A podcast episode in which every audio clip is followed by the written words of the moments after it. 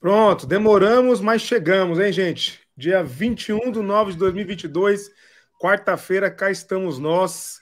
Demoramos porque é o seguinte, não vai falar do capiroto, ele trabalha para as coisas não acontecerem, é isso que dá, faz parte.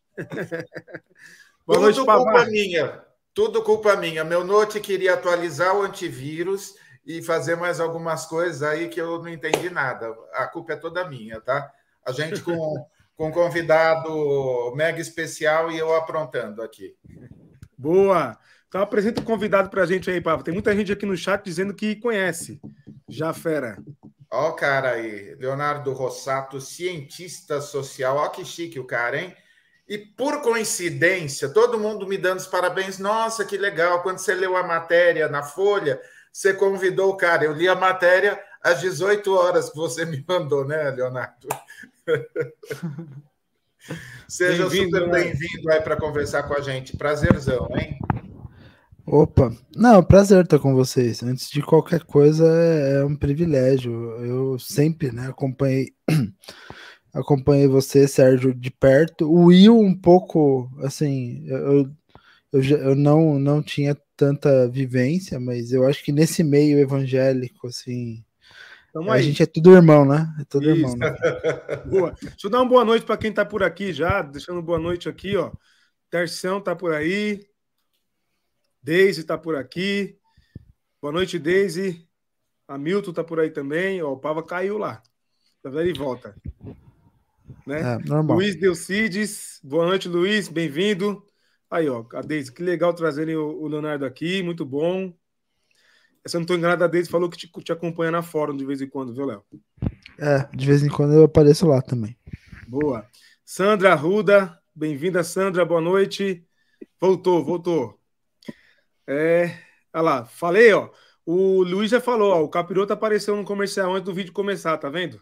É, o negócio é Cara, é terrível. Tá feio o bagulho. Agora eu tô no celular. Vamos ver se dá vai, certo. Vai certo. Simplesmente sumiu a tela, mas vamos lá. Liliane, bem-vinda, Liliane, boa noite. Adriana Balbino, boa noite, Adriana, um abraço. E aí, o, Andrade, nosso sócio, sempre abastecendo a gente de bons vídeos, dizendo: acompanho o Léo desde o Teolabcast. Aí, faz tempo, hein? Faz. A gente deu uma parada, né, no final do ano passado. O Cedric, que é companheiro lá do teu Labcast, junto com a Samantha também. Cedric, ele foi dar aula na Escócia, ele tá dando aula lá na Escócia. E daí a gente teve que dar um tempinho lá no teu Labcast, mas os episódios estão todos disponíveis lá. Quem quiser assistir, tem muita coisa boa. Inclusive tem um episódio com o Sérgio Pavanini. Eu ia falar isso agora, ó. É, foi o episódio onde eu revelei que eu leio a Bíblia, né? Eu nunca me esqueço disso, cara. Sim. Tinha gente perguntando, mas você lê a Bíblia? Eu falei, ah, depende a tradução aí, talvez eu tenha ajudado a publicar algumas aí. Não, foi papo, foi muito legal, cara, aquela época. Boa. E você está sempre aí acompanhando a gente. Oh, ah, sim.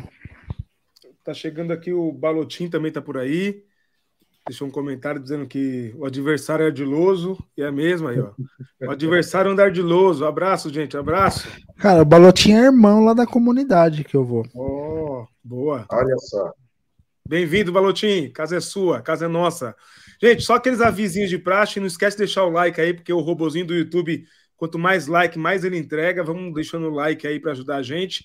Se inscrever no canal, se você quiser fazer parte da nossa nosso grupo de membros, nossa membresia, essa é das antigas, essa expressão membresia, hein? Então, é só fazer parte dos membros, você tem benefício, tem sorteio de livro, caneca, participação em plateia. Por falar nisso, os membros da, do Sim Pode Crer vão poder acompanhar aqui na plateia a nossa entrevista com o futuro vice-presidente do Brasil, hein? Em breve, na semana que vem.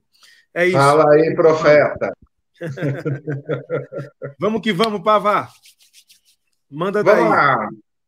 Ah, ô, Léo, vamos começar falando aí desse papo de hoje, né? Tá todo mundo meio bravo com a história aí com, de, com essa expressão é, que a esquerda não soube aproveitar. Isso não está no texto, eu imagino que seja alguma coisa é, relacionada a quem coloca no ar e escolher um título, sempre um título é, que seja legal para dar likes. Fala um pouquinho sobre essa história uh, dos desigrejados. Aí o site da Folha é fechado, eu copiei uma, uma parte do texto, mas conta aí o seu depoimento para o Juliano Spire hoje.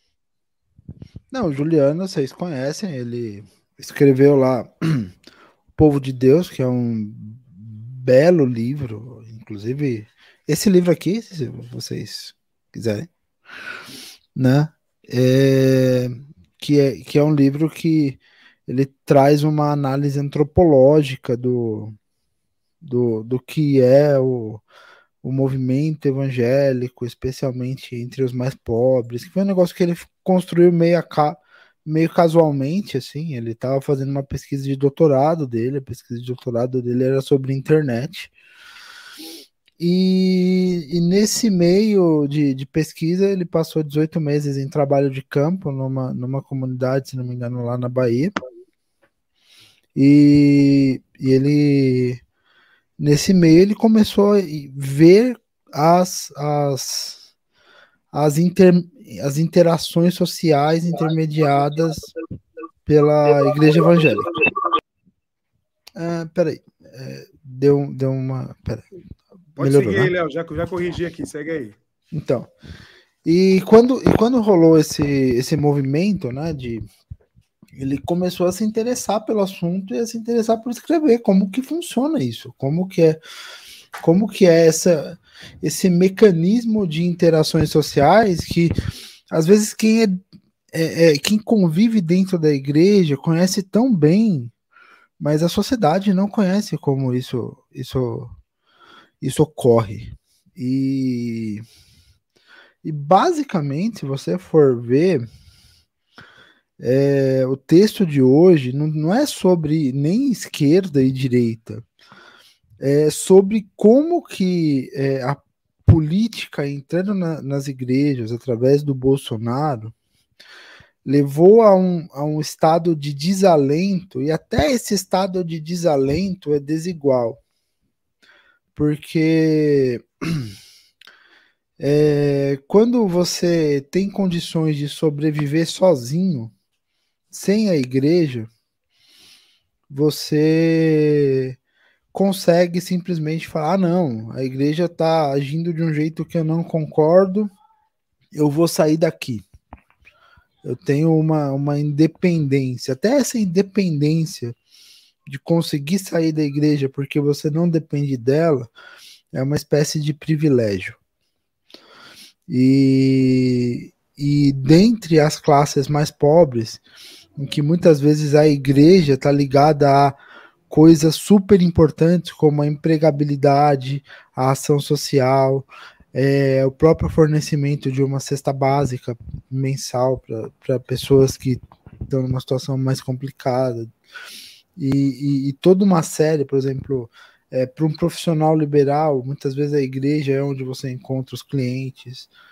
Quando você tem essa teia de relações sociais dentro da igreja, é, virar as costas e ir embora por causa da posição política do pastor ou por causa do proselitismo político que o pastor faz, é muito mais difícil do que você ir embora numa igreja em que você é um mero espectador. Ô, Léo, e você colocou, você usou uma comparação super legal, dizendo que mesmo com tudo que está acontecendo, as igrejas bolsonaristas vão ser tipo o Flamengo, e eu acho que o Andrade detestou a sua comparação, ele vai aparecer te xingando aí, e que os esquerdistas vão ser tipo o América, né? Eu ia trazer. Não, mas vou, vou ser muito honesto. Eu tinha falado para o Juliano que, na verdade, a comparação era com o Santo André, mas daí pessoas como Andrade iam ficar muito mais ofendidas do que com, com o América. Então ele escreveu América mesmo. então, ó, como que é isso, cara? O desigrejamento, segundo o texto, é uma coisa que. Ó, ó ele bravo aí. O desigrejamento é uma coisa, vamos dizer, uma prerrogativa de quem está ah, uh, melhor posicionado socialmente, é mais fácil, não é? Sim, é mais fácil você desigrejar. Porque o desigrejar vai também do fato de que assim, de que você consegue sobreviver sem a igreja. E existe uma grande massa de pessoas que não conseguem sobreviver sem a igreja. porque a igreja é, é o que fornece a teia de relações sociais que muitas vezes é responsável por ajudar na sobrevivência das pessoas.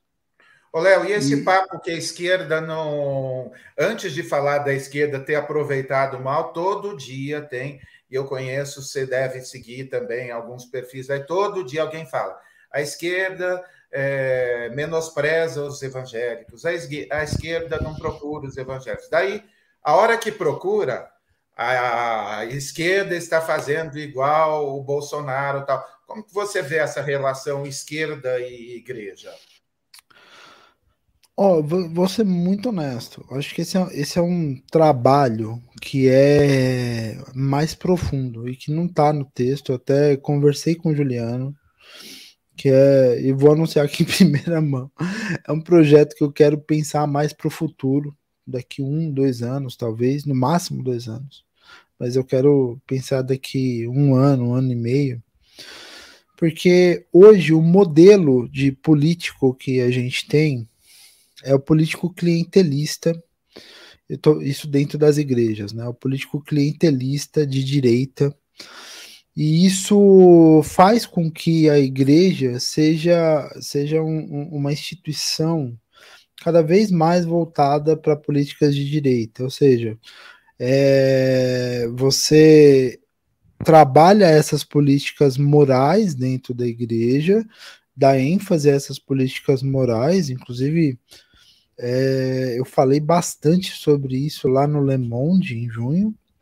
Eu, escrevi um texto né, sobre como o Bolsonaro utiliza esse moralismo pra, como instrumento para é, angariar voto e angariar apoio político. Onde que saiu é, esse texto? No Le Monde? No Le Monde Diplomatique aqui. É, o, esse, acho que foi nesse, nessa, nessa edição aqui, ó. Foi aqui, ó. Essa edição do Le Monde Diplomatique. Vai vendo, tá? Vai vendo, tá, Will? A gente aí tentando sair no Pleno News e o cara sai no Le Monde Diplomatique. Mas tá tudo bem, tá? A gente. né? E. E daí, o que que, que, acontece, né? Ah, você, você trabalha cada vez mais essa, esse aspecto moral e você defende, você reflete esse isso que você trabalha nas igrejas dentro do, dentro do ambiente do Congresso. Então, você vincula pautas. Então, a pauta nacional, ela passa de alguma maneira a ser também a pauta interna da igreja. E essa, esse match, essa coincidência, faz com que as pessoas de dentro da igreja, que às vezes nunca se identificaram com política, se identifiquem com aquela pauta que está sendo defendida. E isso vai puxando cada vez mais a igreja para o colo da direita e da extrema direita, e, e, a esquerda ela passa a ter muito pouco espaço, por quê? Porque ela não tem estrutura nem política, nem de mídia, e nem a capacidade de promover um contradiscurso para isso. Na verdade, ela nem sabe qual que é o contradiscurso para isso. Muitas vezes ou se sabe, não consegue popularizar esse contradiscurso, porque a esquerda entende muitas vezes que o papel do cristão não é na política institucional. E daí a gente tem que começar a responder, e é esse o meu projeto, pro, pro, eu acho que para quando eu terminar o doutorado, der tudo certo, depois que eu tiver mais livre e, e, e escrever mais a fundo sobre isso, esse, esse é o meu projeto, que é responder essa pergunta. É, tá bom. É, a esquerda, ela normalmente, a esquerda cristã, normalmente tem tomado uma postura de se afastar da política institucional. Mas, se a esquerda cristã é, quer participar da política institucional como um contraponto ao que a direita cristã está fazendo, o que ela deve fazer? Qual, quais são as posturas que a esquerda cristã deve apresentar num projeto político institucional, e não é um projeto de poder, é um projeto de participação, e até isso é, é, é diferente. É, o que, que a esquerda deve apresentar? para servir de contraponto a essa direita que está no poder. E daí a gente começa a falar de características que muitas vezes assim é, a gente encontra na própria Bíblia. Então, assim, se, se a direita apresenta um projeto de poder e um projeto de subjugar o, o país aos interesses de uma instituição, é, nós, no, no sentido de, de sermos mais progressistas, temos que apresentar um projeto de serviço. O cristão como aquele que serve a sociedade, não o que se impõe sobre a sociedade. Ô, Léo, se a...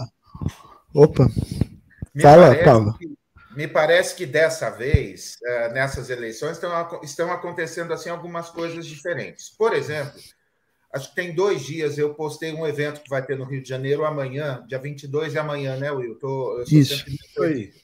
É, um evento lá no Rio com vários pastores e, por acaso, assim, houve uma repercussão assim super legal, todo mundo querendo saber como que é, sugerindo para fazer esse evento em outras capitais. E quem são os pastores? Os que foram cancelados recentemente. Está lá Sérgio Zilek, Ariovaldo Ramos, Odia Barros. Eu Nilson. não vou lembrar. Oi? Nilson Gomes.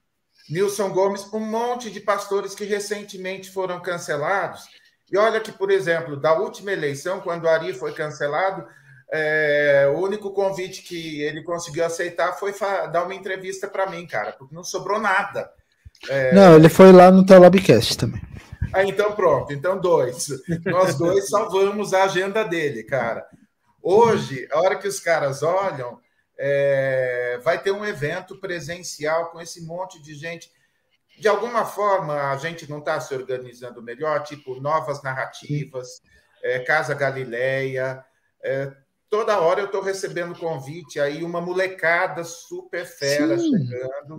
Mas é justamente isso que eu falei. A gente está começando a entender que essa inclusão, esse senso de pertencimento, vai se dar através da nossa disposição em servir as pessoas enquanto cristãos. E é isso que a gente está começando a fazer desde então. Vai dar fruto rápido? Não, porque eles têm toda uma instituição nas mãos, eles têm toda uma máquina governamental nas mãos. Mas a gente vai começar a entender é, e, a, e, a, enxergar isso dando fruto quando se tudo ocorrer como vem ocorrendo, o Bolsonaro perder a eleição e esses grupos perderem boa parte da influência e do poder que eles têm hoje. Daí a coisa vai começar eventualmente a ficar um pouco equilibrada. Daí, assim, o Andrade que me perdoe, mas ao invés de um Flamengo e América, a gente vai ter um Flamengo em crise, que nem aqueles tradicionais Flamengos que viviam. Sim, sim. Que é bom lembrar, é bom lembrar, contra o América. Daí talvez a chance de, de, de, acontecer alguma coisa seja um pouco maior. Olha o fogo no parquinho gospel chegando aí. Já que a gente está falando de eleição, dá Opa. o seu palpite aí, Léo. Primeiro turno ou segundo só turno? Esse, só, só trouxe antes disso, esse, esse levantamento aqui que o Livan colocou, segundo o levantamento do NUTS, da UFRJ 2021, então é bem recente né, a pesquisa, 31,1% da amostra afirma ser de direita. Isso dentro da igreja, tá? 16,9% são de esquerda. E a maioria dos evangélicos pesquisados afirmam ser de centro, ou seja, 52%. Mas você sabia que isso daí é, é, é, é reflexo?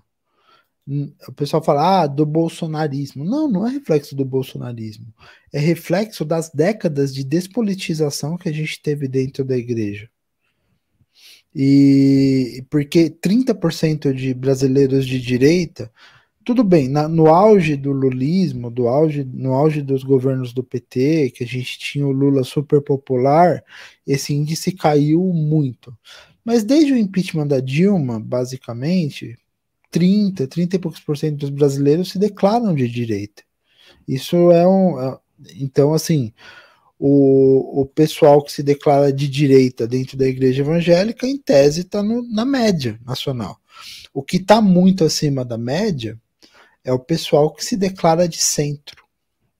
E quem se declara de centro, normalmente não, é, ah, não existe uma pessoa que pega e se declara assim, ah, eu tenho uma ideologia de política centrista. É muito difícil você achar isso. É, perguntar o que, que é nesse de centro. É. Fato. Né? E, quem se diz de centro normalmente é quem é desinteressado por política. E o desinteresse por política dentro da igreja evangélica é muito maior do que na sociedade como um todo, porque quando a gente pega as pesquisas, esse, você tem esses 30% de direita, daí você tem mais uns 30 e poucos por cento de esquerda, e às vezes sobe até um pouquinho, que daí você sobra entre 30% e 40% nesse centro. E a gente tem mais de 50% de gente no centro, desinteressada, né? Que pode transitar entre um lado e outro, dependendo da ocasião. E isso é, é, é muito sintomático, porque às vezes isso, isso é uma, uma autocrítica coletiva que a gente faz aqui, enquanto evangélicos, às vezes a gente passou tanto tempo criticando os, os, os neopentecostais por ah não, os caras têm um projeto de poder, eles foram formando uma bancada para o país, é, a gente não pode misturar igreja com política. Eu gosto muito daquele livro do do, do, do, do Paul Freston, que fala é, que fala justamente sobre isso, né? De que assim é, é a, a, a é, fé, a fé é política, assim, beleza. A, a, nossa fé deve se refletir na nossa atuação política, sim. Mas a igreja não deve se refletir no Estado. E a gente confundiu essas coisas. A gente, ao, mesmo tempo em que o grupo que formou a bancada evangélica com projeto de poder confundiu a atuação política, que é reflexo da fé, como mistura de igreja e Estado, a gente tem um outro grupo, que talvez seja esse grupo que agora a gente está levantando mais, que é esse grupo mais progressista, confundiu é, a separação entre igreja e Estado com inação política dentro da igreja. E talvez essa inação política dentro da igreja tenha deixado as portas ainda mais abertas para esse grupo que queria tomar tudo e transformar a, a, a fé num projeto de poder, é, tomasse espaço tão rápido como eles tomaram. Ô, Léo, você me assustou agora que falando sobre poder, eu, e foi, você falou que ia citar um livro. Eu já fiquei com medo de você citar. Eu gosto muito do. Não, eu acho que eu tenho aqui. Pera aí, deixa eu achar. Achei. Ó, esse livro aqui, ó. Do Paul Freston. Religião e Política, Freston. sim. É Igreja é e Estado, não. Saiu pela Ultimato, né? Esse livro, não é isso? Isso, isso mesmo. Boa. Muito é, bom. Ô, Léo, será que, é, será que é sofisticada essa compreensão aí dos evangélicos nesse nível, como você está dizendo, da separação da igreja e do Estado? Ou é isso que a Deise está dizendo nos comentários aqui? Tem muito mais a ver com uma visão escatológica é, da vida, ou seja, é, não tem por que me preocupar com o que está aqui, vamos preocupar com o que está a colar. Tá, essas duas coisas, vamos, vamos por partes. As duas coisas são a verdade. A primeira, as pessoas é, elas não têm, assim, quem tem essa compreensão de, ah, de separação, né, igreja, estado não, religião política sim, hoje é o evangélico mais progressista. O, o evangélico que que, que não é progressista e que, e que é, é assim, eu não gosto do termo manipulado, mas é, é o, o, sujeito que que está nesses meios em que hoje os pastores pedem voto, fazem proselitismo e tal, proselitismo político, não religioso, é, esse pessoal não é tão interessado e talvez não tenha uma consciência tão plena, embora ele, ele tenha um fundo moral de entender que misturar política com coisa da igreja é errado. Mas é, esse pessoal, ele realmente, assim, ele se acostumou em ver os representantes da igreja na arena política. E, e eu acho que isso tem menos a ver com mensagem de salvação, com vida eterna, que eu acho que é uma outra discussão que eu já falo para vocês, mas tem mais a ver com uma outra coisa, que é a, a, a discussão derivada da teologia do domínio, uhum. que fala que é, o cristão tem que dominar todos os espaços do país para que é, esse espaço, para que ele seja a luz nos espaços, para que ele seja é, o cara que vai expulsar Satanás dos espaços, porque onde Cristo está, Satanás não está, e daí a pessoa que chega lá representa Cristo, e daí é por isso que é tão importante, por exemplo, para esse para essa modalidade de evangélico ter um cara, por exemplo, como o André Mendonça no STF, porque aquele espaço era um espaço que, assim, que frequentemente era mostrado, inclusive pelos próprios líderes evangélicos, como um espaço de Satanás, um espaço satânico. Mas se você tem lá o pastorzinho lá dentro, um irmão, o irmão vai ser a luz naquele espaço, como se o irmão fosse lá e fosse pregar para todo mundo e fosse converter todo mundo naquele espaço. E agora Deus está naquele espaço, como se Deus fosse fraco o suficiente para ter que pedir autorização. Oh, posso entrar aqui? Tem um cristão aqui para eu, para eu para me autorizar a entrar aqui, né? É, enfim, mas é a lógica da teologia do domínio. Eu acho que isso tem muito mais a ver com teologia do domínio do que com a noção de vida eterna.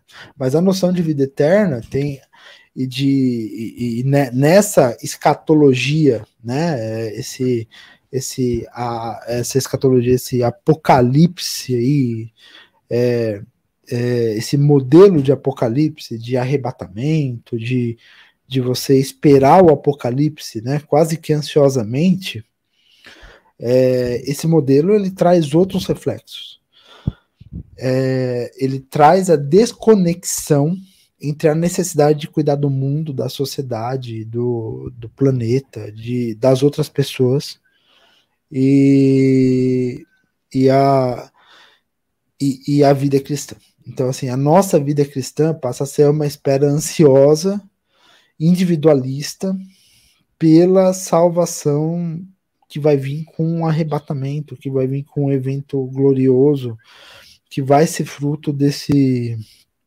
desse momento e que vai ser eminentemente individual. Então você passa a ter discussões sobre quem vai, quem fica, quem. É, é, e daí isso de certa maneira vira meme, né? Ah, o avião que está sendo pilotado de repente não tem mais piloto, ou, ou sabe? Essas coisas assim né? Você tá numa sala, um vai, um fica, é, essas coisas que, que assim que viraram, que acabaram virando um, um, uma cultura, né? Uma, uma, uma cultura interna do meio evangélico. Mas o Ailson brincou é, mais um pouco e chega na cosmovisão cristã. Essa expressão é máxima. ah, mas daí a gente ia ter que, que, que mostrar assim. Eu, eu brinco, né? Assim, brinco não, porque é muito sério. Mas é, por que, que a gente passou 100 anos sem, sem discutir a sério, assim, e na, na, na esfera política, Abraham Kuyper? É, e, e, outros caras que, que trabalham a questão da cosmovisão cristã. Porque uma árvore se conhece pelos seus frutos. E, e o fruto da, da, da, daquilo que, assim, não, eu não duvido da boa intenção do, do Abraham Kuyper quando ele vai escrever, quando ele vai escrever sobre cosmovisão cristã e sobre o papel do cristão na sociedade. Mas na prática, aquilo se deu de uma outra maneira na prática, aquilo causou no curto prazo um massacre colonial na, onde hoje é a Indonésia, e no médio e longo prazo o apartheid na África do Sul. Então os frutos são terríveis. É. Ô, Léo, me fala uma coisa. Eu, a hora que antes da gente filosofar, eu perguntei para você. Você já falou de uma provável volta, uma provável eleição do Lula. Minha pergunta é: no primeiro turno, ou a gente já compra um estoque de Rivotril para conseguir uh, chegar vivo até o segundo turno? Que é muito sofrimento. Cobrir, é muito sofrimento. sobre Nossa, redes sociais o dia todo, cara, é a gente ri, eu faço muita piada, mas assim, a gente adoece com isso, cara.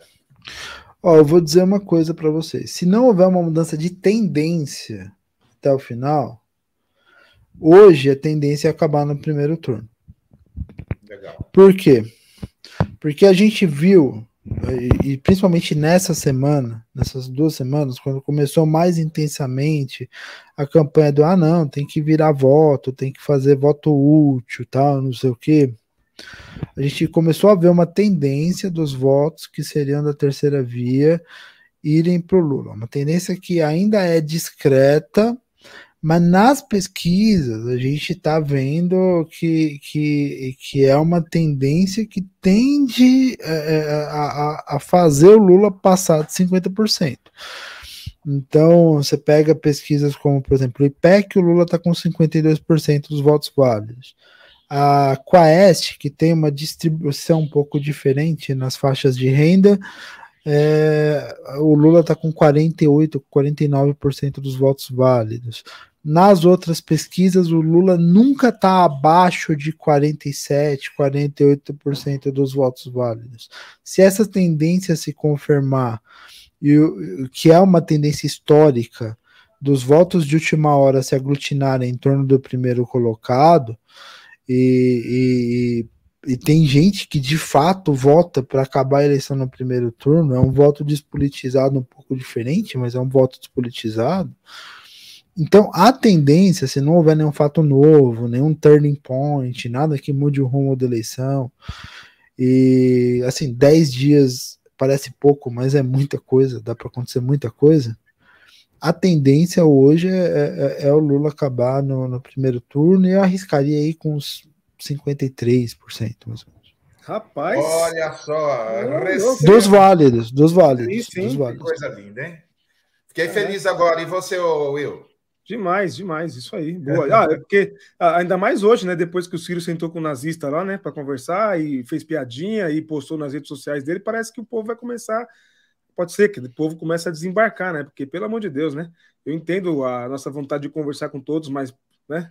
É, como é que é o ditado? Quando você senta com, na mesa e tem um nazista e você fica na mesa, é que você não tem só mais um nazista, tem dois, né? Então Sim. a gente precisa é, mudar essa postura aí.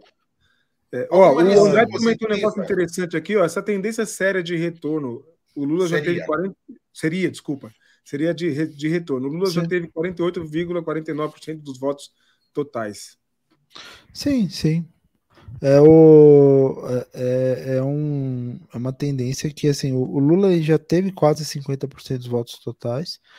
E, e, muitos desses votos que foram indo para outros candidatos devido ao desgaste do Lula, quando você chega perto da eleição, quando você percebe assim, muita gente percebendo que o adversário é o Bolsonaro, muita gente percebendo que assim que ah, porque assim, vou, vamos ser bem honesto. É, é, essa conversa de ah, o Bolsonaro é fascista e tem que acabar no primeiro turno funciona para o povo do Twitter. Uhum. Não, que é, que é, assim, é um povo diferenciado, é um povo mais voltado, assim, mais próximo dos acadêmicos, mais próximo, assim, é, é, é, é o tipo de povo, assim, que, é, que, que, que tem uma, uma característica própria. Então, assim, é, é isso não pega tanto pro povo em geral essa tendência assim é, é, de voto, de migração, de voto envergonhado para o Lula, ela tem duas coisas que são muito importantes. Primeira, existem lugares onde você faz, onde você tem coerção por voto no Bolsonaro. Infelizmente, um desses lugares é a Igreja Evangélica. Então, muita gente não vai declarar voto no Lula na igreja evangélica, vai ficar silencioso, mas lá na urna vai colocar 13. Por quê? Porque se a pessoa declara, ela vai brigar com o irmãozinho bolsonarista na igreja, que é a maioria, e que está empolgado ali, fazendo campanha do Bolsonaro, espalhando que o Lula vai fechar a igreja todo dia. E a pessoa não quer isso antes de tudo, o irmão, até, até nessas igrejas, assim, é, como eu disse, né, em que a igreja não é só um, que nem, que nem a gente conversou sobre a, é, o texto lá do Juliano, que ele conversa comigo. A igreja não é só um, um local de encontro, é um local de serviço, é um local de, é, de agenda social, é um local onde as pessoas vão para é, estruturar suas vidas.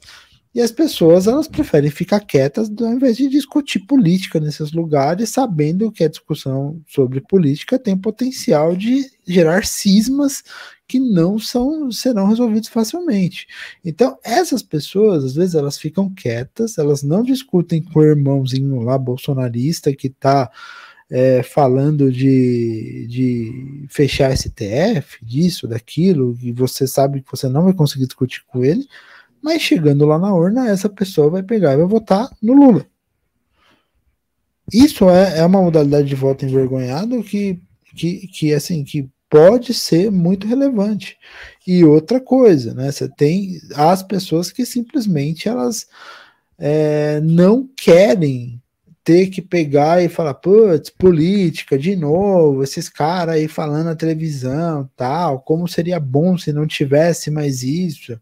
E a pessoa simplesmente, quando vê a possibilidade de acabar com aquilo o mais rápido possível, ela vai e acaba com aquilo o mais rápido possível. Não importa quem seja. É o tipo de pessoa que, que, que se o Bolsonaro tivesse com 49%, ela ia lá e ia votar no Bolsonaro. Mas se o Lula tá com 49%, ela vai votar no Lula. Por quê? Porque, ah, detesto política. E vou, eu vou votar para isso acabar logo, porque eu não quero mais ver isso, eu quero cuidar de outras coisas, quero, entendeu? É, é, um, é, um, é um outro tipo de, de eleitor.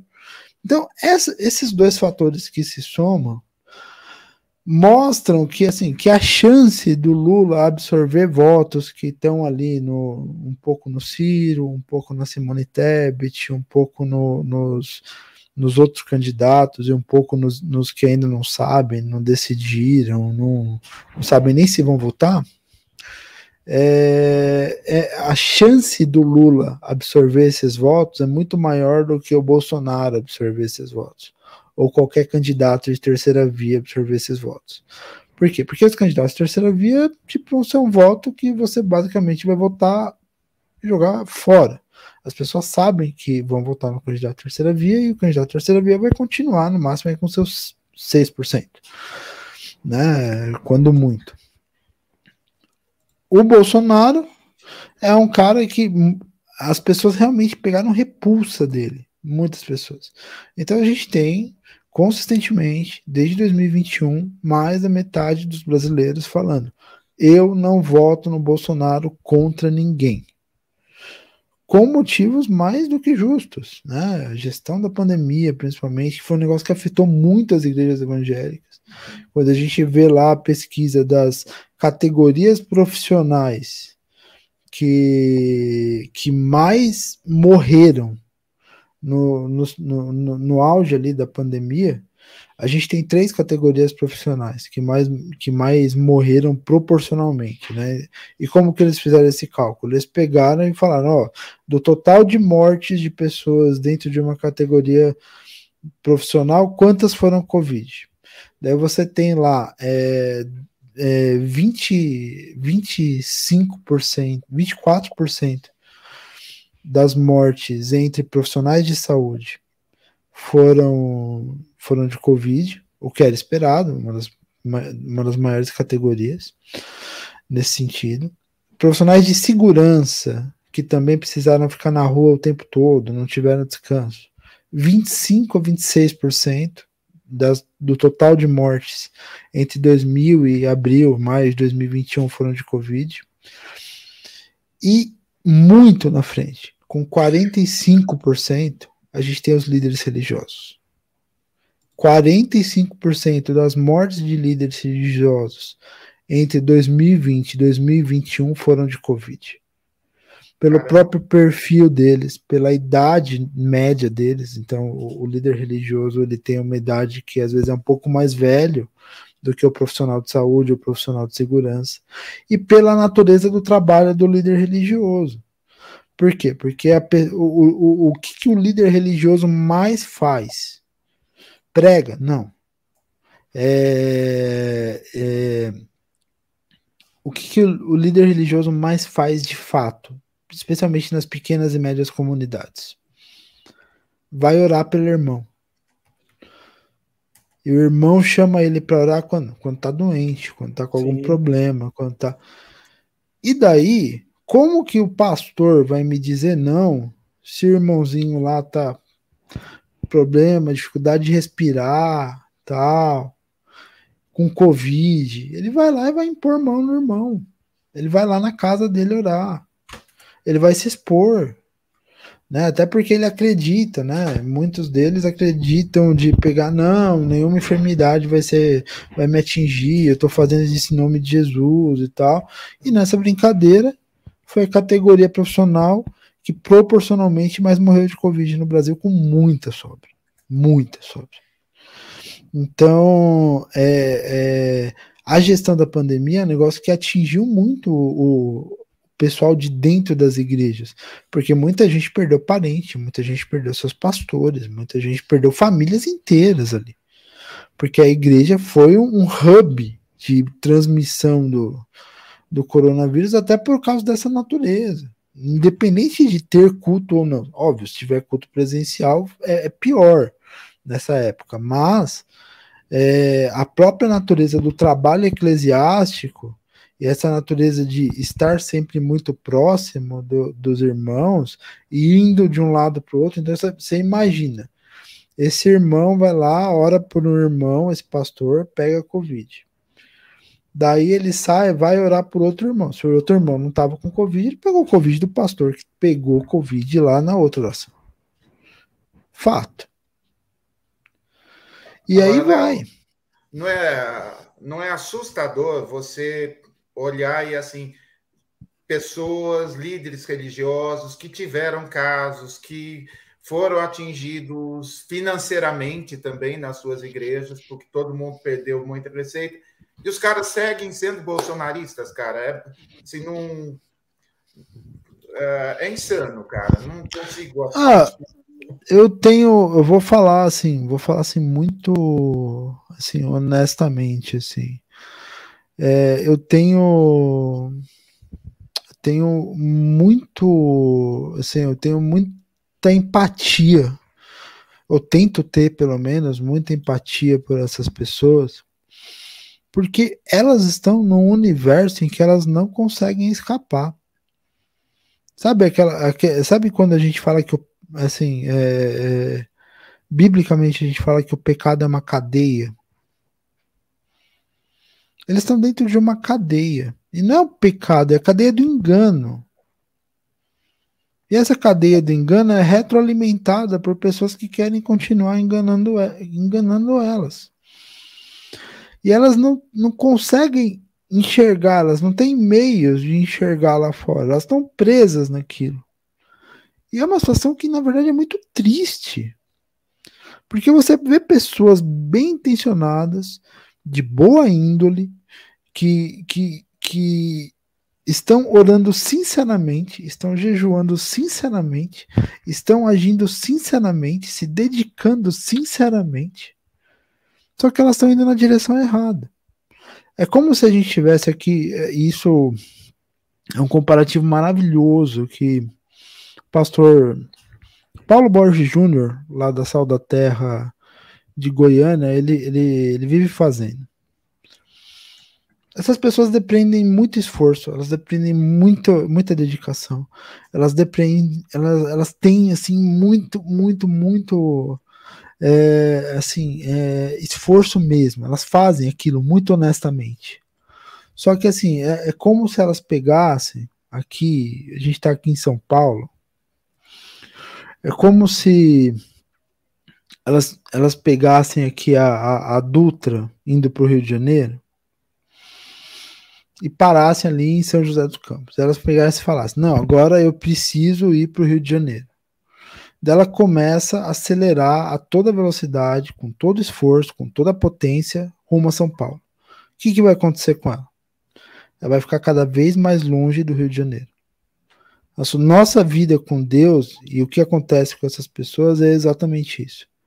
Elas se esforçam muito, se dedicam muito, elas jejuam muito, oram muito, colocam muito o joelho no chão, leem muito a Bíblia, e estão cada vez mais longe de Deus. Porque elas estão indo na direção errada. Léo, você falou de teologia do domínio, eu lembrei, lembrei do Fernando Guilhem lá da Lagoinha. Você falou de projeto de poder, eu lembrei do Edir Macedo. Só para eu não ficar só com minhas referências, para eu não lembrar alguma coisa da Flor de Lis, eu lembrei é, de uma frase do Bonhoeffer se você tomar o trem errado, de nada adiantará andar pelo corredor no sentido contrário. Pelo menos uma frase bonita no dia que tem cientista político, para eu assim é, melhorar. Não, fantástico, fantástico. A Deise está perguntando aqui, Leonardo, você acha que o evangélico simples se rebelou das orientações de seus pastores e decidiu votar no Lula? Eu acho que é muito difícil a gente ter uma resposta simples para essa pergunta. Eu acho que parte, sim. E eu acho que é. Gente, a gente está falando. A gente nunca teve nada parecido nas igrejas evangélicas. O que aconteceu em 2018 foi uma semana de proselitismo no primeiro turno e mais o segundo turno. É, Bolsonaro explodiu entre os evangélicos ali no penúltimo, no último domingo, especialmente no último domingo, logo depois do ele não que foi quando os pastores fizeram um proselitismo político forte nas igrejas. E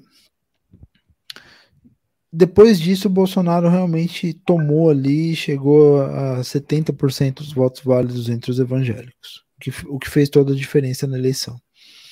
A gente está falando de é, uma campanha forte dentro das igrejas, despudorada, sem qualquer disfarce, que dura quatro anos e que foi intensificada de abril para cá, mas intensificada assim, descaradamente.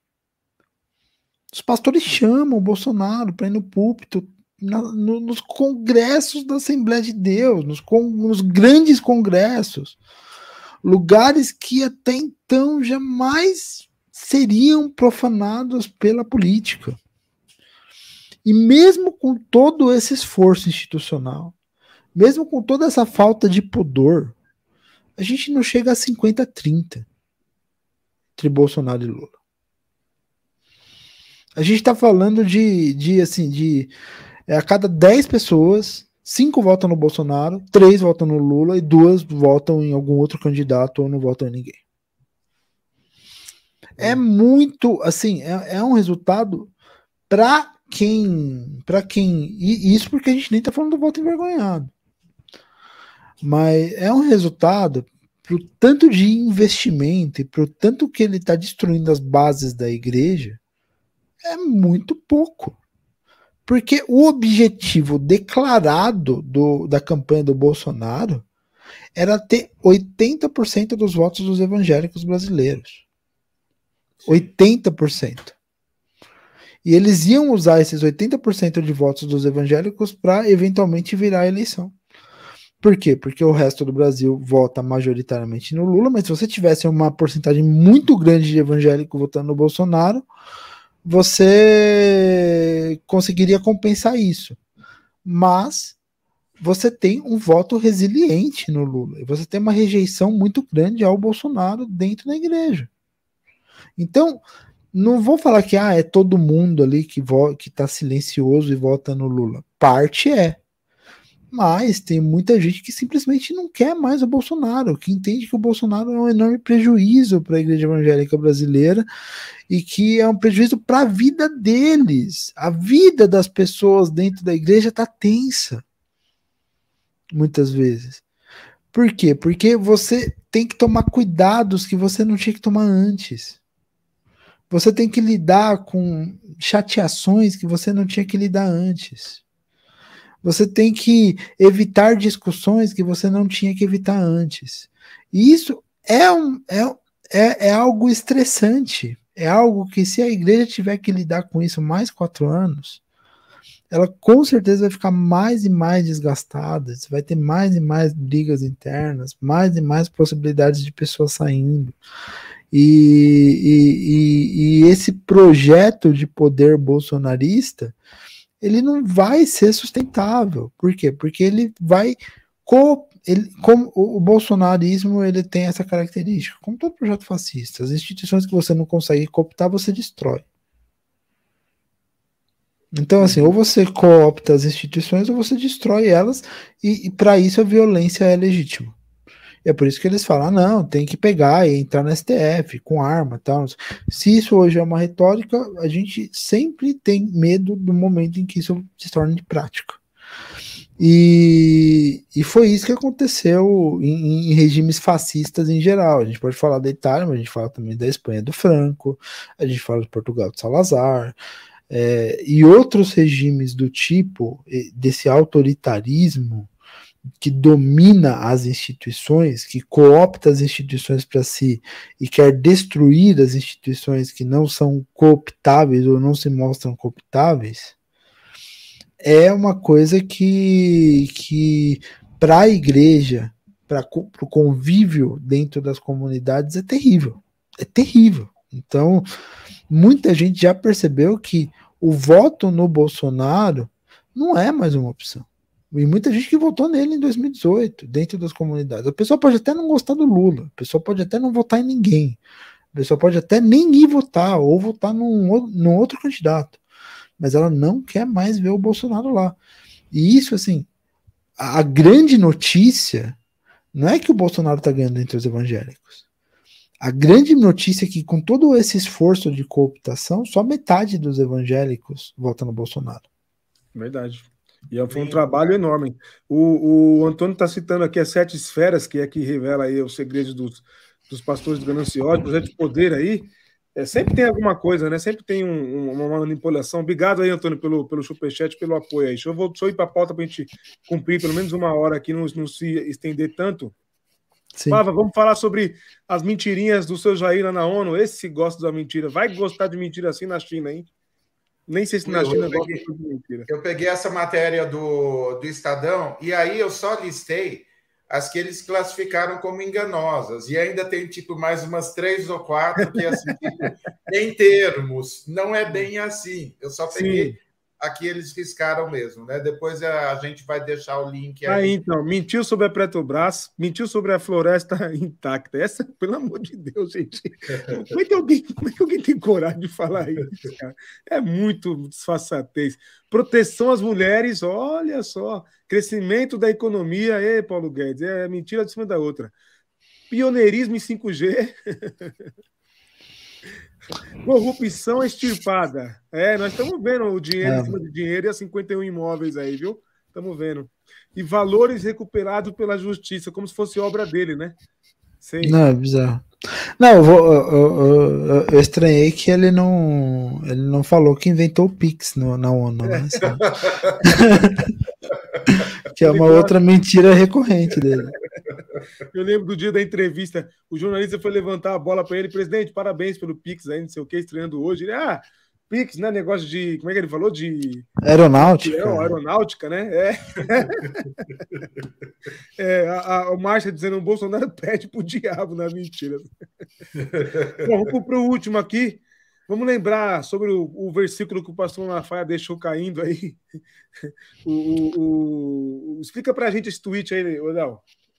Não, na verdade, esse aqui acontece. Antes do antes do Malafaia viajar com o Bolsonaro lá pro para o velório da, da rainha da Inglaterra, que ninguém sabe porque o Malafaia foi, mas ele foi.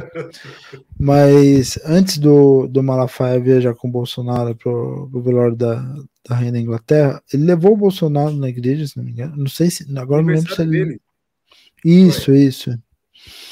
E ele soltou esse versículo de Juízes 10, 3 né? Falar, ah, não, que Jair, o gileadita, jogou Israel por 22 anos, como assim? Ó, oh, gente, tem que votar no Jair, ele tem que ficar 22 anos no poder. Que vergonha. Né? E, e, ele só soltou isso, né? Mas, mas é aquilo, é, é, a, a, narrativa que a gente tem ali, as, as narrativas que você tem, especialmente nos livros do Antigo Testamento, elas são narrativas muito fluidas, e elas são narrativas que, assim, que se você pegar elas descontextualizadas, você pode literalmente falar qualquer coisa.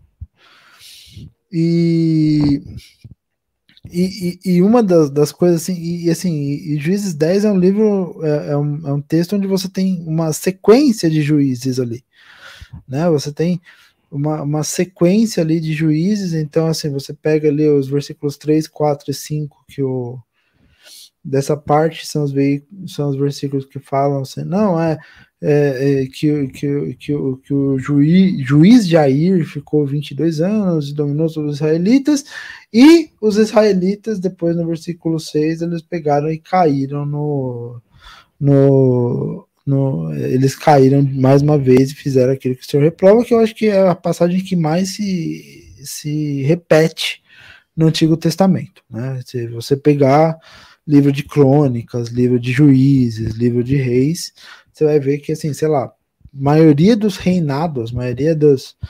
É, tem um momento em que você vai pegar e vai falar, não, e o povo de Israel fez aquilo que reprova o Senhor e voltou a adorar os ídolos e isso e aquilo. E, e, assim, e é esse que é o problema. Eu peguei para mostrar que assim, que, que assim, se você não lê aquela passagem bíblica dentro de um contexto maior, que você é, você não, não, não consegue entender aquilo dentro de um contexto maior, você fica vulnerável a esse tipo de coisa que é quase um mantra. Então, assim, Sim. pô, já que o Jair reinou por 22 anos, vamos pegar aquela passagem lá que fala que Ciro foi o salvador de Israel e votar no Ciro Gomes, pô. né? E sabe o que é Porque... mais engraçado ou trágico? É que o Malafaia é um que mais usou a expressão texto sem contexto, é pretexto para heresia. Olha aí. Exato. Exato. Não, e daí assim, daí ele pega e abraça a heresia, abraça, assim, abraça assim de maneira fenomenal, assim, abraça de, de uma maneira assim que, assim, que é, assim, é, é, é de novo, né, assim, é até meio é, triste, porque é, por mais que assim, que você não gostasse do Malafaia, ali na década de 90 as pessoas levavam ele a sério. Sim. Né? Então, assim, ele era um pregador relativamente sério. Você, você pegou e falou assim: ah, ele é um dos caras que mais falava, poxa, texto sem contexto é pretexto para heresia. Exato! E tava certo falando isso. e daí agora ele é um especialista em, em deturpar a palavra, a Bíblia, para seus próprios para seus próprios pretextos, né? para se, seus próprios objetivos, para e para objetivos políticos que, que são assim. E, e, mas, mas é isso também, né? É o desespero também de estar tá, de estar tá próximo de uma derrota eleitoral, de, de ter problemas aí futuros para resolver, que a gente sabe que que a vida do Malafaia e não vai ser fácil se o Bolsonaro sair do poder, né? Então é, vai ter aí um monte de coisas aí que ele vai ter que explicar, inclusive, enfim, né? Porque a ação dele nos últimos anos é, é uma ação que assim que pode pode ter feito a igreja dele prosperar muito e a, e a, e a Assembleia de Deus Vitória em Cristo cresceu muito nos últimos anos, muito também com base nesse discurso, né, de que é outra coisa que o Malafaia falou que jamais faria, ele condenava a teologia da prosperidade, e daí ele, ele passou, ele fez uma virada completa, né, nesse discurso de nesse discurso dele. Mas a gente sabe que sem o Bolsonaro no poder, o Malafaia se enfraquece líder. É muita é, bênção ao mesmo tempo, é muita bênção ao mesmo tempo. Sim. Boa, gente, olha aí, uma hora de live. Eu acho que a gente já, já concluiu a conversa aqui, como prometemos para o Léo, aí também não ficar muito, para não esticar muito, não ficar muito longo. Acho que até travou a transmissão dele lá. Ainda bem que eu falar. É, e eu quero agradecer, então, a todo mundo aí que participou com a gente. Obrigado a todo mundo que participou no, no chat, trocando ideia, conversando. Balotinho, prazer ter você aqui, viu, irmão? Venha mais vezes, volte mais vezes aí para nossa prosa. Diga, Pava. Will, uh, antes de é, dar uma boa noite para todo mundo, eu quero é, usar essa mesma técnica é, do Mequetrefe sobre soltar um versículo descontextualizado, e eu vou é, deixar como homenagem, porque ele até, até depois, lá nessa viagem lá para os Estados Unidos, ele falou de novo que é imbrochável. E como ele fala muito disso, eu me lembrei aí de Ezequiel 23, 20. Eu não vou ler aqui, Nossa. mas depois você, depois você vai na sua casa, você também. Pesado, pesado, pesado. É forte, é forte. É o programa então, olha, para quem é imbrochável, acho que ele vai ficar citando esse versículo por uns, uns 30 anos depois aí. Boa. Ó, Leonardo, super obrigado, cara. É, olhar as coisas sob é, essa perspectiva, vamos dizer, acadêmica, científica, ou um pouco mais. É, tudo que a gente faz em poucos segundos no, no Twitter, de alguma forma, você é, estuda e destrinchou coisas assim putz, foi, foi uma aula para a gente hoje novamente. Super obrigado e espero ter desfrutado da sua companhia aí pelos próximos anos, porque faz tempo que a gente se segue aí, né? Sim, sim. Ah, gente, é um prazer estar com vocês, é uma honra mesmo estar conversando com vocês. Eu acho que para assim, a gente tem que fazer sempre mais conversas do tipo. E mais uma vez, assim, obrigado aí pelo, por estar junto e, e já que é para a gente falar de versículo descontextualizado, bom João 7,53 para todo mundo. Boa. Ô, gente, não esqueça, sabadão, 9 da manhã, estamos aqui, Filmes e Fortes, mais uma live do Sim Pode Rever, comentando as bizarrices do mundo gospel com a convidada, a Bianca. Depois a gente dá mais detalhes sobre a participação da Bianca. E semana que vem provavelmente, se tudo continuar do jeito que está, teremos aí nossa, nosso papo com o futuro vice-presidente da República, senhor Geraldo Alckmin, tá bom? É isso, Perfeito. Márcia, é um isso, abraço, né? Márcia, bem-vinda sempre. A todos e todas que estão aí no chat, um grande abraço, muita gente no chat conversando, um grande abraço a todos e todas. Sabadão, nove da manhã, estamos aqui, Filmes e Fortes. Valeu! Um abraço, pessoal. Valeu, tchau, tchau. gente. Valeu.